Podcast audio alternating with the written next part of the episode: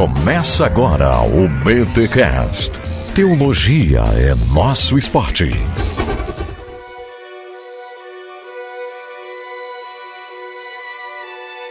Muito bem, muito bem, muito bem. Começa mais um BT Cash de número 333. Eu sou Rodrigo Bibo e este BT Cash é bendito. Eita! Nossa, foi Aqui é mal. Rogério Moreira Júnior e o monge é o cara que foi pro retiro e esqueceu de voltar. Aqui é Alexandre Ferreira e nós vamos falar de teoria e bioteoreticóis. Nossa, mano, que isso? É investimento? Bitcoins aqui é não. outra pauta, essa. O que que passaram aqui? Gente, estamos aqui em mais um episódio para falar sobre monasticismo. Nós tivemos no ano passado um episódio com Lucas Gesta falando sobre o monasticismo protestante. Acontece que naquele episódio com o Lucas, a gente deu um ampassant pela história. A gente só dá um passando. É, o Milho não tá aqui, mas o Ampassan sempre está presente. A gente deu um panorama na história e é claro, né? A gente foi mexer na seara de católico, mano. Os católicos falam, pô, vocês não falaram disso, não falaram aquilo outro. Aí, como o Alexandre é amiguinho nosso, a gente falou, cara, então vem cá e vamos preencher um pouco mais essa história. Mas em defesa do Lucas Gesta, eu digo que eu pedi pra ele um panorama em cima do laço, não estava combinado, porque o objetivo era falar mais mesmo sobre a ideia protestante de monasticismo. E o Lucas, a gente dá uma, né? A gente deixa ele falar e três horas depois a gente vê que ele, né? Que a gente não chegou onde a gente. Justamente. É, porque a gente dá margem pro cara e o cara tem bala na agulha, mas ele deu um ampassant. E para o Alexandre, aqui a gente vai dar também uma oportunidade, porque vamos falar de coisas que não falamos naquele episódio sobre o monasticismo protestante, que se você quiser ouvir, ele está aqui na descrição deste BT Cash. Bem, gente, para você ouvir esse episódio, é muito importante que você tenha ouvido o BT Cast 294 Cristianismo Oriental e o BT Cash 310 Monasticismo Protestante, beleza? Mas antes, os recados do monastério.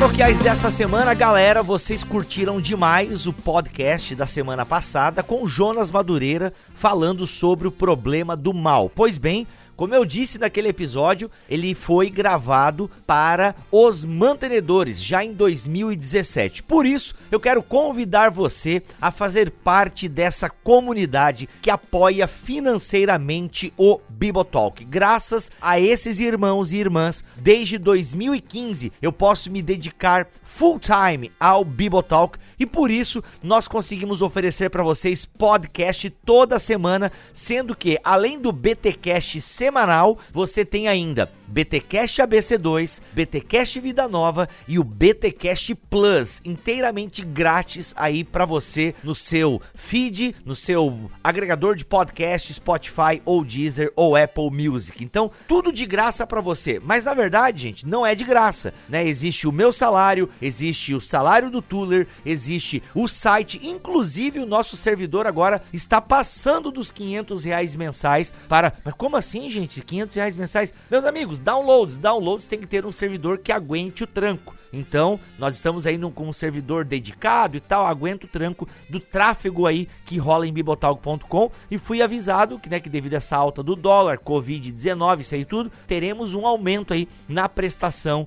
do nosso servidor. Então, não é de graça, vocês consomem de graça, mas tem pessoas que estão pagando por isso. E essas pessoas são os mantenedores que mensalmente tiram uma quantia, né, do seu salário, do seu ganha-pão e compartilham com o Bibotalk. Temos também os nossos apoiadores culturais, como a BC2, a Vida Nova, a Thomas Nelson Brasil também. E é isso, são os nossos apoiadores culturais que investem aqui mensalmente. Então, assim, gente, não sai de graça. Agora, o grosso do meu salário, né, e todas as contas que a gente paga, fora as ajudas que a gente dá também aqui, mensalmente nós ajudamos dois integrantes do Bibotalk com ofertas, enfim, pagamos recursos, aquela coisa toda. A gente tá. É uma comunidade onde a gente se ajuda, ok? Então o que acontece, galera? É, vem dos mantenedores. A maior ajuda vem dos mantenedores. Por isso, eu quero convidar você a fazer parte dessa comunidade a partir de 10 reais mensais, ok? A partir de 10 reais mensais, você pode se tornar o mantenedor. Então, 10, 20, 30, 50, 75, 100, 200, quanto você puder, ok? E olha assim, gente, olha só que legal. Nós temos mantenedores que doam mais de 100 reais e nós temos mantenedores que doam 10. Cada um doa conforme a sua possibilidade. E todos eles são tratados iguais lá na comunidade. Todo mundo participa do sorteio, ah, todo mundo tem ah, acesso às mesmas informações. A gente não criou uma categoria. E eu louvo a Deus por aqueles que podem doar mais e não se importam com isso sabe? Tipo, não, tranquilo, eu não criei uma categoria tipo gold, né? Ouro. Ó, quem doa mais de 100 reais é Tipo, não, não existe isso. Né? Lá todos são iguais. Então, galera, muito legal mesmo. É uma comunidade. Nós temos ali um grupo no Telegram, onde a gente consegue, às vezes, adiantar o BT Cash. Os temas eu sempre passo com antecedência. Sorteio de livro toda semana. É, ficam sabendo das coisas com antecedência. Se inscrevem para os eventos com antecedência. Enfim, é uma comunidade que a gente procura estar tá ali servindo também. Tem bate-papos muito legais que ocorrem. A gente tira dúvidas. Muito bacana mesmo. Só que assim, eles nem estão estão lá por conta disso, eles estão lá porque querem que essa obra continue. Ah, e outra coisa, os mantenedores têm o BT Cash M, que é um podcast bimestral exclusivo para os mantenedores. E mano, tem cada episódio lá, meu amigo. Rapaz, tem um de oração aí que muito bom. Tá eu, Cacau e o Rogerinho, se eu não me engano. Que episódio de oração foi aquele? É isso, torne-se um mantenedor do BT Cash e nos ajude a continuar produzir boa teologia na internet. Vocês têm ouvido aí as heresias, né? Vocês têm ouvido aí a galerinha nova que atrai muita gente falando coisas que são contrárias à tradição cristã e à própria escritura. Pois bem, valorize e apoie quem está na internet produzindo bom conteúdo, ok, gente? E uma coisa que a gente sempre deixa bem claro: jamais tire da sua igreja para se tornar um mantenedor. Jamais, por favor, continue sendo ofertante, dizimista aí na sua tradição. Jamais tire dela para nos dar, ok? Nós somos missionários, então é uma oferta missionária que você está dando. Se você está sem igreja local, ok, quer destinar as suas ofertas e dízimos para cá, tudo bem, mas a gente sempre diz e orienta poxa, tomara que você arrume logo uma igreja local. Tá bom, gente? É isso. Vem com a gente porque nós precisamos da sua ajuda para continuar. E olha só o testemunho aí de um de nossos mantenedores. Confere aí. E depois Vamos para o episódio. Meu nome é Breno Isenhagen, da Igreja Batista da Paz de Cuiabá. Eu sou mantenedor do Bibotalk por três razões. Primeiro, pela seriedade em relação a cada assunto teológico que o podcast se trata. Segundo, pelo equilíbrio entre visões diferentes de cada um desses assuntos. E terceiro, o tempero de bom humor de uma boa conversa entre amigos que cada episódio nos traz. Deus os abençoe.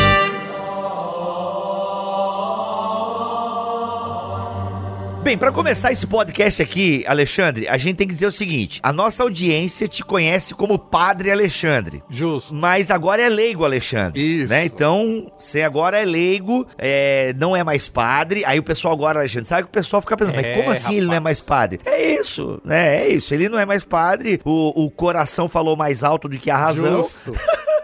né? O corpo se abrasou, como a gente falou lá no... É verdade, cara, é verdade. Aquele episódio sobre... celibato. Isso. Olha aí, mano, aquele episódio do celibato mexeu com a cabeça do Alexandre, mano. É, pois é. Então, isso é sempre complicado, né? Porque na teologia católica, uma vez padre, padre para sempre. Porém, sacerdotes nós somos todos a Eita. partir do batismo. Eu só deixei, na verdade, o sacerdócio ministerial Olha da aí. Igreja Católica. Legal. Tu não vai pro inferno por conta disso, né? Dentro da doutrina católica, né, Alexandre? Não, inclusive o, o Papa Francisco já mandou a dispensa, falou que eu posso continuar comungando, estou é, apto a, a, participar dos, dos sacramentos. Oh, que legal, que legal, que joia, que bacana, legal. Então agora é leigo Alexandre aqui pro Bibotalk, tá bom? Não é mais padre, é tá é leigo ótimo, Alexandre. Tá, tá bom? Ou só Alexandre, né? Bem, ah. Alexandre, a gente vai aqui resgatar um pouco mais, como eu falei na abertura, no episódio passado sobre monastismo, a gente fez um panorama e nesse panorama a gente deixou algumas coisas de lado, ok? Até porque o Sim. objetivo era ser panorâmico. Mas então, quais lacunas nós deixamos é, no passado que para você é importante nós falarmos quando o assunto é monasticismo? É, então, Rodrigo, inclusive, cara. Nossa, eu... Rodrigo não, mano. É a minha mulher quando tá brigada comigo, né? Quando tá chateada, que me chama de Rodrigo. Pelo amor de Deus, cara. Não, Rodrigo. É que eu, o pai ele tá chateado contigo. É, não, é só se ele tá chateado comigo. Ficou nas entrelinhas não, aí e tal, porque eu tirei jamais. uma palha do leigo. Não sei, não sei. Ah, tá bom, ô Bibo. É, é o seguinte. Aê! eu, eu, devo dizer, primeiro que tudo, que eu fiz lá um comentário no episódio do Lucas Gesta e depois eu fiquei um tanto quanto arrependido. Depois eu desarrependi porque o Bibo me chamou pra cá.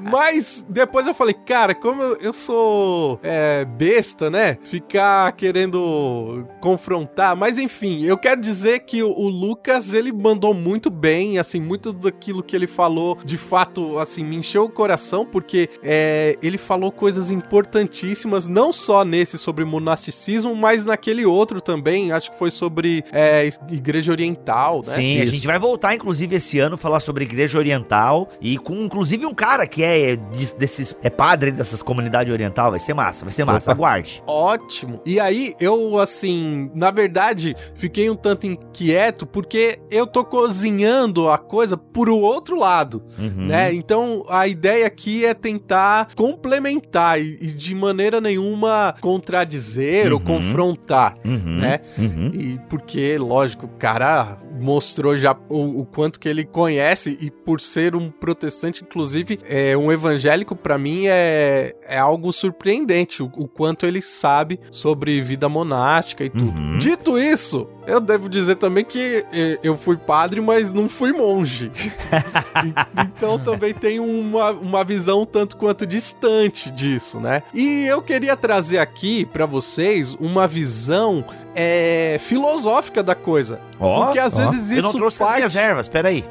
Isso, pode, pode gente, evocar... Gente, erva mate, galera, erva mate, ah, tá. calma. Erva mate. tá, vamos lá, vamos lá. É, é, BTcast não é piadinha não, irmão. Aqui é conteúdo. Aqui tem conteúdo, Rogerinho. Justo. Então vamos lá. Por que, que a gente tem que falar de filosofia né, nessa história sobre monasticismo? Hum. Primeiro, porque se você pensar no período interbíblico, você tem um hebraísmo, um judaísmo, que ele começa a participar ou, ou a ter uma influência grande do helenismo, correto? Sim. Uhum. Não, não dá para nós deixarmos isso de lado. Sim, boa parte dos judeus são. Né, tem a ala helenística e tal, tem uma, tem uma influência fortíssima ali. Sim, os judeus na diáspora, uhum. e eu acho que esse é um ponto importante, porque o cristianismo vai nascer nesse contexto. Né? E uhum. vai ter uma grande participação ali no seu nascimento nas comunidades judaicas fora de Israel. E aí uhum. a gente precisa entender esse contexto da cultura helênica para poder entender esse cristianismo que vai nascer e, consequentemente, a vida monástica, contemplativa, que a gente precisa falar aqui. Uhum. Né? Então, acho que o, o primeiro ponto para a gente fazer essa arqueologia da vida monástica a partir da filosofia é lembrar o significado da palavra uhum. teoria. Nossa. Porque hoje o que, que a gente entende como teoria? É aquela coisa que a gente fica pensando. Que fundamenta a prática, Isso. ou que é contrária à prática para alguns, né? Uhum. Eu creio que a teoria fundamenta a prática. Para alguns, a teoria está. É uma coisa, a prática é outra. Ah, isso aí só funciona na teoria. Exato. E, na verdade, para o ambiente grego daquela época e para filosofia nascente, aí a gente pode falar de Platão, mas também das escolas que vêm depois, sobretudo o estoicismo e epicuro epicurismo. Caraca, essas escolas influenciaram bastante mesmo a, a, a parada da época lá. Exato. O judaísmo, boa parte do judaísmo e tal. Verdade, estoicismo. Alguns que influenciou até Jesus, mas isso aí deixa para outro momento. Sim, é, a gente, é, talvez não seja uma seara que a gente precisa entrar, mas a gente não pode deixar, não pode é, digamos, fingir que isso não era uma possibilidade. Né? Uhum. E, e, e, talvez aí eu já, já me entregue dizendo que talvez eu concorde com isso. Mas o ponto é que teoria é para o grego e para, para essas escolas filosóficas significa entrar na sua, digamos, na sua mente, é, naquele recolhimento da sua intelectualidade. Hum. A própria palavra intelecto tem esse sentido de é, se recolher ao seu interior. Hum. Ou, ou ainda, quando Jesus diz lá no Evangelho, entre no seu quarto e faça sua oração, lá em Mateus, se eu não me engano. Uhum. Então, isso tem tudo a ver com a ideia de teoria dos antigos gregos, né? Teoria é você deixar o mundo externo e fazer essa viagem interior, né? Que nós poderíamos falar de meditação, de recolhimento, hum. que depois vai se contrapor à vida prática, né? Como o Bibo falou, hum. a teoria fecunda a vida prática, ou esse movimento reflexivo interno meditativo te ajuda a viver melhor a vida prática. Ou seja, a teoria é uma viagem para dentro de si. Justamente. É, uhum. é, ou é um, um, momento de eternidade onde você, no nosso caso, que somos cristãos, encontramos com Deus para poder estar bem no mundo externo. Uhum, uhum. No caso. Tá, então teoria tá ligada à meditação, se eu tô entendendo bem aí. A meditação, a reflexão. Uhum. Reflexão. A vida intelectual. É porque assim, a gente às vezes tem aquela coisa, por exemplo, você vai falar de ciência, né? E aí, às vezes a gente logo pensa no laboratório, um monte de equipamentos. Exato. Mas tem toda aquela, aquela parte da ciência que são que é a, a pessoa ficar dentro de si pensando, né? O Einstein fazia isso, né? Tipo, aquela coisa de, de, de, ficar imaginando aqui dentro o que, que tá rolando, que às vezes você nem consegue ter um, um, um, instrumento que consiga medir, né? Então, e isso é uma coisa que a gente vê lá nos gregos, eles falando dessa coisa, já que não tinha muito o que fazer, já que não tinha uma Netflix, já que não tinha um podcast pra ouvir, eles ficavam dentro da própria cabeça imaginando as coisas, né? Era o que tinha naquele tempo. Então, é esse movimento, então, para dentro, mas que não tá ligado simplesmente a uma meditação, a uma. aquela coisa meio zen de vaziar a cabeça, mas sim de ficar dentro de si, meditando pensando, ruminando, né? Pensando e trabalhando ali dentro da cabeça mesmo. Seria isso? Seria isso. Então, para as escolas, digamos, helenísticas, e aqui dando o exemplo das maiores e as mais influentes no mundo greco-romano, estoicismo e epicurismo, a teoria é você fazer isso que o, que o Rogério falou. Não com uma conotação, digamos, de do Deus de Israel, ou o Deus que Jesus nos apresenta o pai, mas de alguma maneira assim já com um rastro religioso, porque eles começam a mudar a concepção de Deus. É, aquele Deus antropomorfizado lá da literatura de Homero, das estátuas greco-romanas, eles começam a perder a força e nesse período, que para nós seria o século terceiro antes de Cristo, mas vai até o segundo depois de Cristo, esses deuses romanos e gregos, eles têm cada vez mais características abstratas. Então, a teoria seria esse entrar dentro de si para estar com esses deuses das abstrações, dos conceitos, de você pensar o que é a força, o que é a natureza, o que é a justiça. Então, esse é o exercício dessas escolas. Ó, oh, escola jedaísta, inclusive, né? Os Jedi já são desse tempo aí, o que é a força, né? E que a força. Qualquer é, semelhança é mera coincidência, né? Olha aí. Então aí. Aliás, o Rogue One é muito massa, né? Só um comentário bobo aqui. Rogue One, a força tá forte. Beleza. Perfeito. Tem, tem aquele. aquele.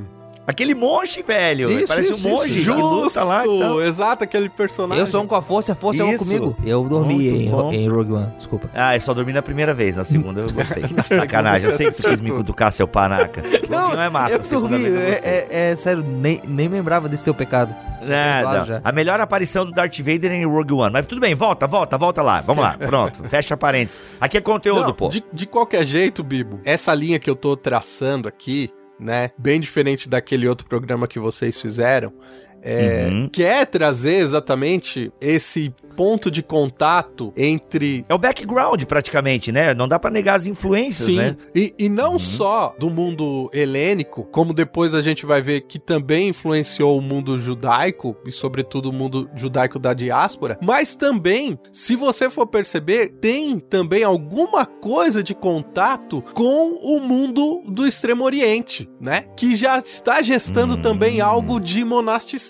Hum. Por quê? Nesse período ali do, do século, se eu não me engano, quarto é terceiro antes de Cristo, Alexandre tá indo em direção à Índia hum. e tá fortalecendo esse contato entre o mundo oriental e o mundo médio oriental, né? Então, ninguém afirma com certeza, mas os lastros parecem que há sim um monasticismo sendo gestado no mundo helênico, no mundo indiano ali, onde nasce o budismo, e também no mundo judaico. Tá, isso em só uhum, só pra uhum. gente voltar, em que período mesmo? Século terceiro e segundo antes de Cristo. Antes de Cristo. Tá, tá, beleza. Que lá no, no programa do Lucas, ele até colocou a origem do monasticismo cristão lá com os próprios judeus, com os profetas. Então toda aquela ideia lá de, né, é. de que você você, você pega um Elias e você vê aquilo que ele faz,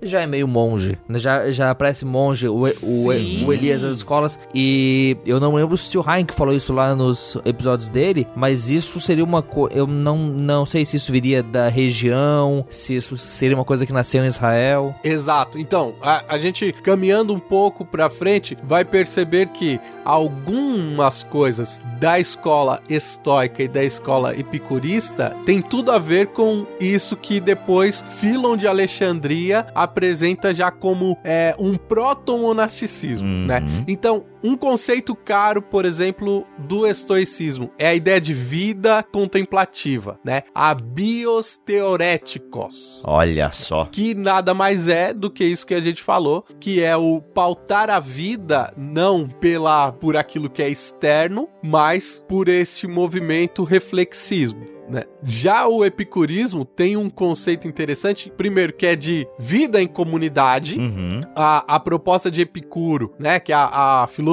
do jardim, é reunir uma galera, os amigos, é, ó, vamos ficar aqui e aqui nós vamos fazer a nossa filosofia, uma filosofia do bem viver né? Que não tem a ver necessariamente com prazer, mas tem a ver com evitar a dor. E outro conceito muito próprio dessas escolas é a de Pharmacon, que quando você reflete sobre a vida, você se cura, né? A filosofia é ao mesmo tempo uma terapia e um remédio para que você viva bem uhum. é, no, no dia a dia. E aí, acho que a gente pode entrar no Filon de Alexandria. Uhum. Grande filósofo judeu. Exato, um filósofo judeu que muito provavelmente quem estudou teologia já ouviu falar. Já. Por cima já. Porque um dos conceitos que ele trabalha muito bem é o conceito de logos. Sim, claro. Que uhum. é um conceito, na verdade, filosófico de Heráclito, uhum. né? Que é um filósofo pré-socrático ainda, mas que seja o estoicismo, seja o próprio Filon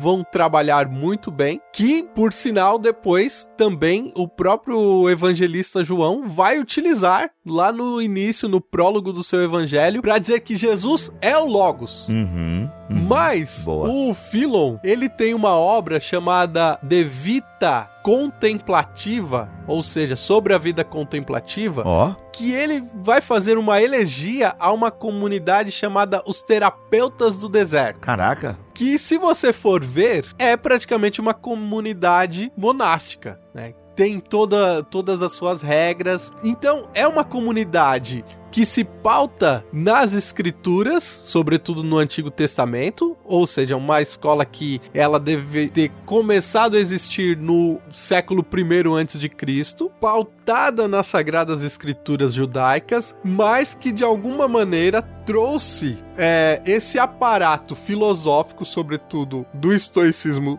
para o epicurismo para a vivência da sua fé. Parecido com os essênios quase, né? Os essênios tinham uma parada meio desértica também e tal, pá. Justamente, né? Que, uhum. inclusive, aí se diz os estudiosos se essa comunidade eram já os essênios, é, ou tinham um, um, uma ligação com a comunidade dos essênios. É certo que os terapeutas do deserto, eles estão na região de Alexandria. Uhum. E quem dá testemunho também dessa comunidade que Filon ah, apresenta é Eusébio de Cesareia na história eclesiástica. E, inclusive, quando você lê a história eclesiástica, você não entende muito bem se é uma comunidade judaica ou se é uma comunidade cristã, porque a, a coisa está muito ali colada uma coisa com a outra né? E sabe outra coisa que tá muito próxima de Philon e os terapeutas do deserto? Nag Hammadi. Que isso? Da onde vão surgir os, os escritos apócrifos hum, lá, que hum, depois claro, foram claro. encontrados. Uhum. Vejam, tudo isso está sendo cozinhado, né? Eu gosto dessa palavra porque a gente tem que entender tudo isso como uma mistura que está acontecendo ali uhum. no caldo cultural em Alexandria. Joia. E quem é Alexandria? O, o que é Alexandria? Nesse período. É o polo cultural do conhecimento do mundo antigo. Hum, Você hum. tem uma das sete maravilhas do mundo, que é o farol é, de Alexandria, que é, digamos, um símbolo para dizer que Alexandria ilumina todo aquele mundo mediterrâneo, mas também norte-africano, mas também do Oriente Médio. E tem também a famosa biblioteca de Alexandria. Philon, nesse período que nós podemos dizer é contemporâneo a Jesus, Jesus. Philon nasce mais ou menos na última década do primeiro século, ali mais ou menos do, no ano 15 antes de Cristo. Vai morrer mais ou menos em 45 depois de Cristo. E olha só,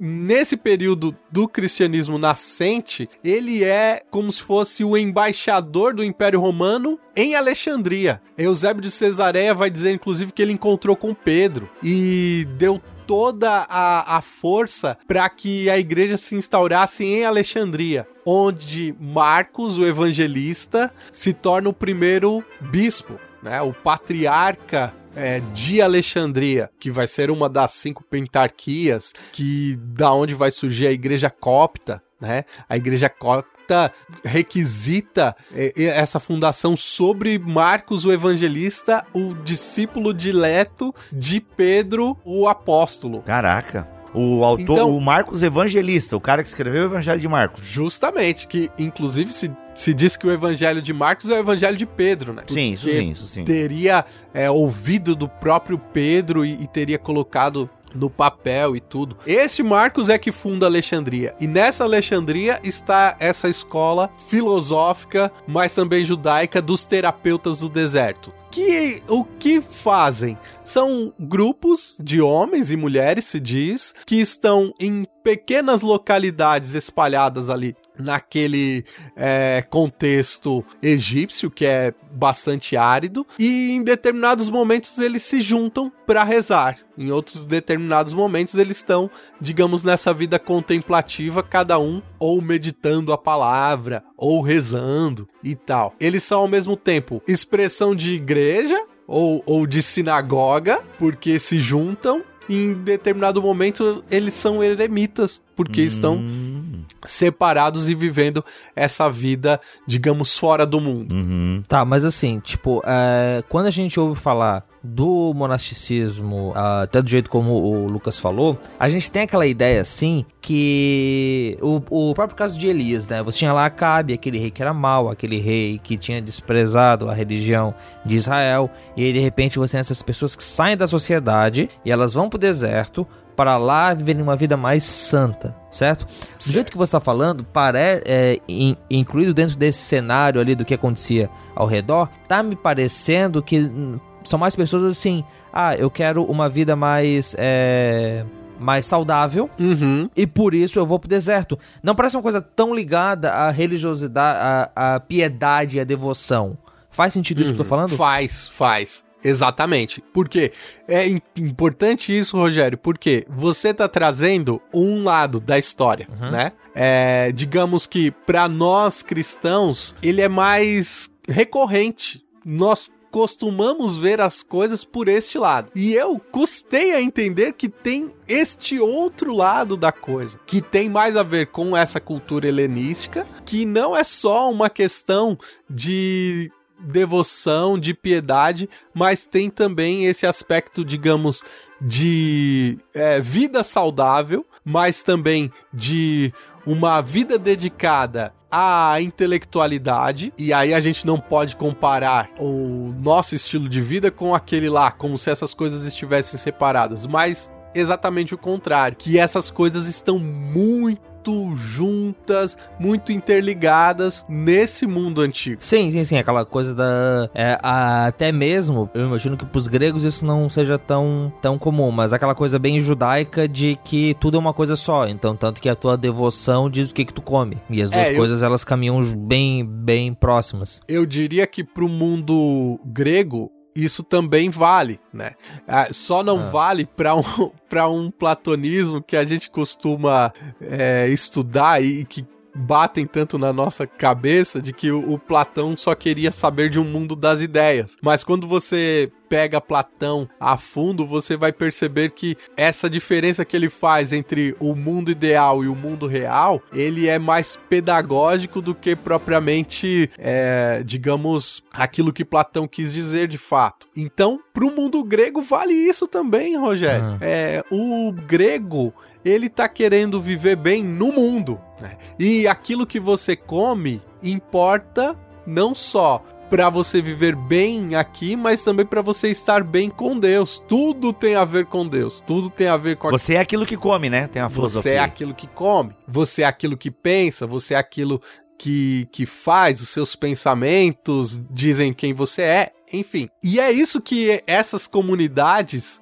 que se retiram estão querendo viver, seja em Alexandria, seja depois na Europa, onde vai se desenvolver o, o, monasticismo como nós o conhecemos, e assim por diante, né? Seja também lá os profetas, como o Rogério lembrava, de Elias, e talvez uma comunidade que nasceu já com este cunho de vida contemplativa no deserto, uh, do Monte Sião. E é importante dizer também que aí eu entendo também porque o, o Lucas Gesta é, ele não entrou por aí, porque isso não é um consenso também de que em Alexandria nasceu o monasticismo. Uhum.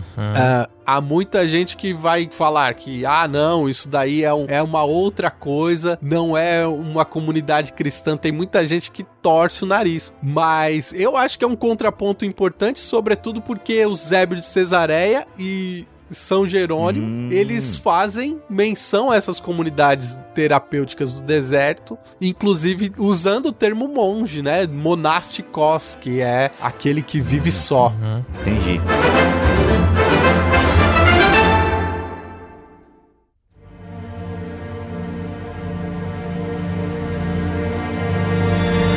Como nós vimos, é, pelo próprio nome dessa comunidade de Alexandria, os terapeutas terapeutas do deserto. Oh. Esse grupo, ele tem a preocupação com o quê? Com a saúde, não só física, digamos, mas a saúde do espírito, ou digamos, saúde mental, né? É uma saúde integral. Exato. Uhum. Boa, Bibo. Holística, holística. É, integral, não vamos falar. É, e complica de qualquer jeito, né? É, integral, holística, tudo tá contaminado hoje em dia. Mas a Demônio. gente não pode ficar preso aí porque algumas pessoas sequestraram as palavras. Não, é uma. É uma é holístico, vai, é uma saúde holística, integral é, é uma saúde do todo, é uma saúde. É, vai, continua. Justo. Então, essa comunidade terapêutica, digamos assim, é, tinha esse caráter também de as pessoas trazerem os doentes, seja para que orassem, seja que, por exemplo, você tá numa peregrinação, uhum. precisa de cuidado, então você fica ali com, com os monges né? Os monges te acolhem né, nessa sua desse seu trânsito. São pessoas que ao mesmo tempo viviam com muito pouco, mas o que o pouco que eles tinham servia também à hospitalidade. Caraca. E essa palavra ela é muito importante, seja para a tradição judaica, seja para a tradição cristã. Hospitalidade. E aí uma outra experiência que talvez é importante nós citarmos antes de chegarmos em São Bento é São Basílio Magno, um dos padres capadócios, que tem toda uma formação helenística também, é, clássica. Olha aí a teoria, né? olha a teoria e aí. E que, uhum. que que acontece? Ele, num determinado momento da sua vida, justamente ali na, na região de Cesareia, ele pega ali o, os bens da família dele e monta o que ficou conhecido como a Basilíada, hum. que seria uma espécie de já mosteiro. Oh mas também hospital, ou nós poderíamos dizer ainda uma casa de retiro. que onde as pessoas iam também para serem tratadas. E aí você tem as pessoas vindo de várias partes, né, daquele mundo antigo para se tratarem junto com São Basílio. Mas essa vida, é esse lugar, né, a Basilíada, ela não é só um lugar para tratar doentes. É um lugar que tem regras muito claras e muito determinadas. Disciplinas. Disciplinas. Então, quem vive ali vai viver naquelas regras. Quem passa um tempo naquele lugar vai estar debaixo das regras que São Basílio escreveu. Então ele escreve duas regras, as chamadas o pequeno asceticon e o grande asceticon. e aqui vale lembrar também que é uma coisa que muitas vezes a gente esquece. Essa ideia de ascese, ela não é propriamente judaica no cristianismo. Essa ideia de ascese, ela vem muito mais através da escola estoica, uhum. que inclusive influenciou é, o mundo de Tarso ali, onde Paulo nasceu, ou da onde Paulo veio, e isso está sendo valorizado nessa comunidade ainda, podemos dizer, primitiva, mas ali do terceiro século, quarto século, que é o período de Basílio, como algo importante para o cristianismo. Né? Ser cristão uhum. é você prezar pela ascese, é você ter uma vida, digamos, regrada. E onde essa regra vale mais, onde ela, digamos, é vivida numa radicalidade. Na Basilíada, por exemplo, e nessas experiências monásticas que vão surgindo. Essa Basilíada já tem a ver, eu sou aqui o cara chato que tá tentando achar o cara que sai da cidade para se tornar mais santo. Mas essa experiência já tem a ver com Basílio achar que a igreja em si ela tá se, se tornando mais, mais mole, mais suave no jeito como lida com a fé? Ou, ou até tem aquela pegada assim de não, eu quero me dedicar mais a Deus, então eu vou pro deserto? Ou nenhum dos dois? Eu, eu tenho a impressão que nessa experiência de Basílio, a ideia não é tanto de confronto, mas é de algo a mais, oferecer algo a mais. Tá bom, você vive aí do, do seu jeito, tanto que, que depois ele vai se tornar bispo também, os outros capadócios também, e porque Basílio ele tem uma influência grande na Cesareia ele não é um homem deslocado.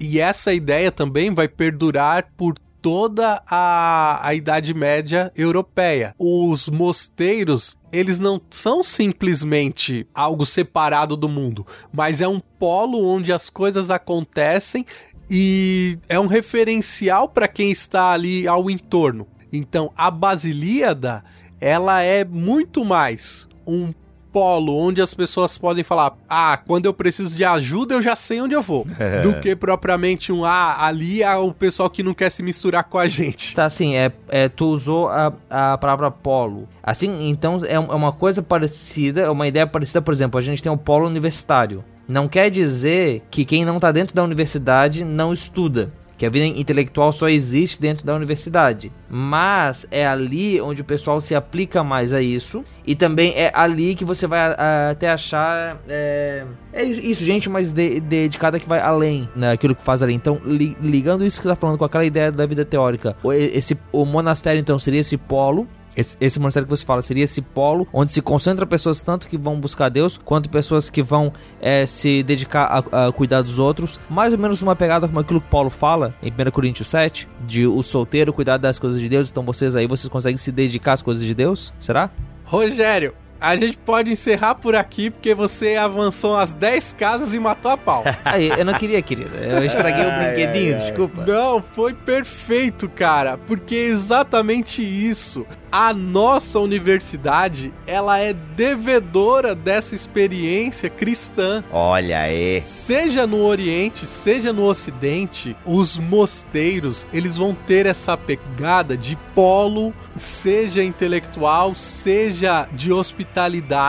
Né? Então, a gente poderia falar também dos hospitais universitários, né? O lugar onde quem está treinando ali também já oferece algum serviço. Os mosteiros tinham esse caráter, né? E aí, quando você vai pro Oriente, é, inclusive o Lucas falou muito bem que, por exemplo, lá no mundo islâmico, de, que vai surgir depois, lá no século VIII, o Corão vai dizer: não toque no monge sírio, né? Não toque no, no, no monge cristão. Por quê? O monge, ele é o, o, detentor do saber. Ele é um que cuida de quem tá doente, o cara da caridade. A Basilíada, ele é o lugar, é a, é a cidade da caridade, né? Da caridade cristã, com um aparato que não é só o, o você dar o que o outro precisa, mas montar uma estrutura para acolher o outro. E, cara, seja lá as experiências sírias de monastério, seja as experiências do mundo ortodoxo, seja depois o, as experiências europeias, elas vão ter esse caráter exatamente de lugar onde depois vão surgir as casas do saber, as escolas do saber.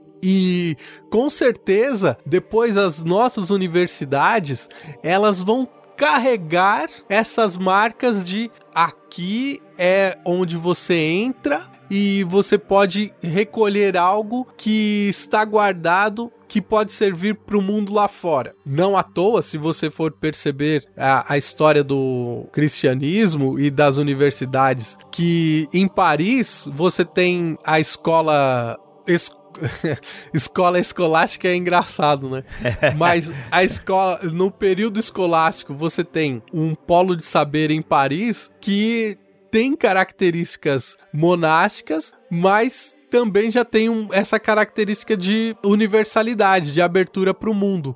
Qual é a outra escola que rivaliza com Paris uhum. lá no século é, 13, Oxford, oh. que vai ter as mesmas características. Se você for lá em Oxford hoje, você vai ver que o ambiente de Oxford, ele é de alguma maneira um ambiente monástico, né? Ali você entra e se dedica totalmente uhum. ao estudo, à intelectualidade. E as nossas universidades carregam sim, essa sim, marca. Sim. Até aquela coisa assim da de quando você, porque a universidade ela, ela uhum. tinha até uma uma coisa de clausura, né? De você ficar lá, tipo, uhum. né? Não essa nossa coisa hoje de você estuda e você volta para casa, mas uma coisa de internato. O que você tá dizendo é que isso tem a ver, não, não tem só a ver com a universidade ficar num lugar afastado e as pessoas elas têm que morar lá para poder se sustentar, mas sim é no lance de que isso tem a ver com os monges. Sim, de dedicação total a essa vida teorética ou, ou intelectual. E isso me toca muito porque, exatamente como eu estou dando aula de história da filosofia medieval, esse é o grosso da coisa, né? É, é isso que, o, o que eu tento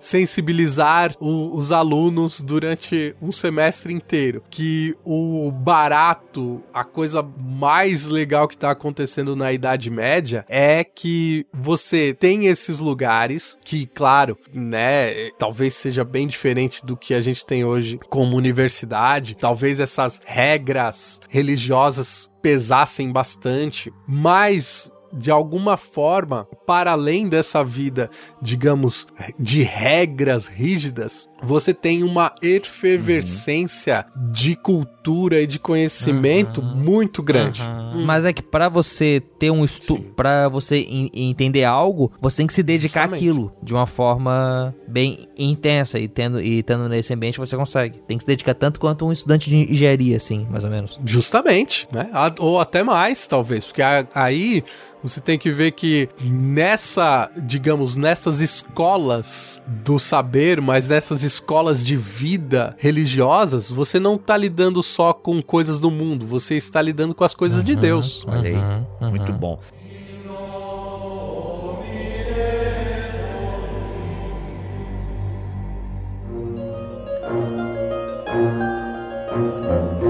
E aí, padre, então em relação a tudo que você falou, dá um fechamento para nós aí, porque a gente voltou bastante na história, né? Filosofia, entendemos bastante as influências. É, é inegável que há algumas influências estoicas, né? Na, na postura de Paulo, de Jesus, ainda que outras posturas, né? A gente percebe que não é uma absorção total, né? Tem coisas que destoam é, do estoicismo e tal, então a gente percebe que é algo próprio, né? Tanto de Jesus como de Paulo e tal, mas as influências, é, bem, a gente aprendeu isso muito com o André Heinck aqui com os outros da Bíblia, as influências são inevitáveis, né? Mas como é que a gente amarraria? Tu acha que com esse papo da universidade a gente amarra legal? Ou tem alguma coisa no teu coração e na tua mente aí? É, eu falei padre de novo, eu acho, né? Mas enfim, é leigo. É, não, mas é boa. padre no estilo de papito, né? É padre pra sempre agora. Padre vai. pra sempre, é. Oh, aí nossos corações sempre será. Nada a ver. Ô, Alexandre, o que que tu acha aí? O que que tu acha pra gente amarrar esse episódio aqui então? Ou tá amarrado já? Em nome de Jesus, aleluia. Eu acho que essa sua fala é importante, Bibo, porque de fato o cristianismo, ele, ao mesmo tempo que ele flerta com esse, com esse mundo grego, ele também se contrapõe. Uhum. Né? E, e a, a, contraposição também é frutuosa, no sentido de que se não houvesse contraposição, talvez não tivesse desenvolvido tantas coisas próprias. Uhum. Então, uhum. É, eu acho que a gente fez um, um percurso legal de coisas que não foram ditas, mas ao mesmo tempo não dá para você ouvir este programa sem ouvir o outro com o do Lucas. Uhum. Digamos, aqui uhum. é um, um complemento, eu acredito que que salutar, uhum. que são nesse sentido de que essas comunidades elas querem uma sanidade que caminha junto com a santidade e Olha aí. Uhum. no fim, eu acho que o fechamento é esse. É a gente perceber uhum. que a proposta, seja do mundo antigo, seja do próprio cristianismo, e aí dessas comunidades contemplativas, é chamar você a estar no mundo de uma maneira sã, né? Que você não seja consumido pelo mundo. Eu lembro que é, uma das coisas que se colocava, que vocês falavam, é: poxa, mas então eu tenho que deixar tudo para poder viver o cristianismo como se deve? E no fundo não é isso, né? Uhum. É, no fundo, essas experiências não. servem para você perceber que se você se dedica à vida interior, isso é o importante. E seria muito bom se todos nós pudéssemos viver afastados das tentações, da, das dificuldades. Mas se não podemos, que nós pelo menos priorizemos a vida de interioridade, a vida de espiritualidade. O que de alguma maneira, para nós é um chamado a sermos monges urbanos. Uhum. Né? Boa, boa, legal. Gente, olha só, caso você tenha continuado nesse episódio até esse momento e não ouviu os podcasts anteriores, quero reforçar o que o Alexandre acabou de falar aqui. Se você continuou o episódio até esse momento e não ouviu os BTcasts anteriores, cara, ouve o 294 e o 310, que você vai ter aí um conjunto bem legal de informações sobre a questão do monasticismo, beleza? Bem importante mesmo, 294 e BTcast 310. E eu também indico lá no meu podcast Uma Conversa, o episódio oh. 94, onde eu e o Pedro Luiz, esse continua padre. É, nós falamos sobre cristianismo, pensamento oriental. Na verdade, nós fizemos ali um, um, exercício de desmontar um pouco essa ideia de ocidente e o tal do pensamento judaico-cristão ocidental, que talvez não seja muito bem é, isso que se pinta por aí, mas aí você escuta as nossas loucuras lá. Ó. Oh. Que tem conteúdo também, tem muita zoeira, mas tem conteúdo. Tem conteúdo, que legal. O link está aqui na descrição deste BT Cash. Eu vou ficando por aqui, sou Rodrigo Bibo e teologia é o nosso esporte. Aqui é Rogério Moreira Júnior e Bibo. Eu preparei hoje, eu fiz o dever de casa, fiz a entrada e fiz também a saída, mas a saída era de Tomás de oh. Kempis. Posso ler um trechinho dele ou a gente deixa pro próximo? Manda, aqui? manda, manda. Então, tem um trechinho do. Assim, se você não leu Imitação de Cristo do Tomás de Kempis, leia. Ele é um livro devocional muito bom. Eu ia dizer que ele é gostoso de ler, mas ele não é gostoso de ler, porque ele bate na gente às vezes com muito vigor. Mas as ideias, a devoção que ele traz ali é muito bonita. E tem um trecho que eu gosto muito que é o seguinte: Não há, portanto, santidade nenhuma se tu, ó Senhor, retiras tua mão. Não há sabedoria se tu cessas de nos governar. Não há coragem que ajude se tu não nos preservar. Nenhuma castidade é segura se tu não a protegeres. Porque não há nada que nos vigie se não fores tu, nosso sagrado guardião. Porque se formos deixados por nossa própria conta, afundamos e perecemos. mas somos visitados por ti, erguemo-nos e vivemos. Somos instáveis, mas por ti somos confirmados. Esfriamos, mas por ti somos inflamados. E, né, os monges Uau. têm bastante coisa para ensinar pra gente. E eu sou Alexandre Ferreira e agora desliga o podcast e vai viver, meu filho. é isso, gente. Voltamos na semana que vem, se Deus quiser e assim permitir. Fiquem todos na paz do Senhor Jesus.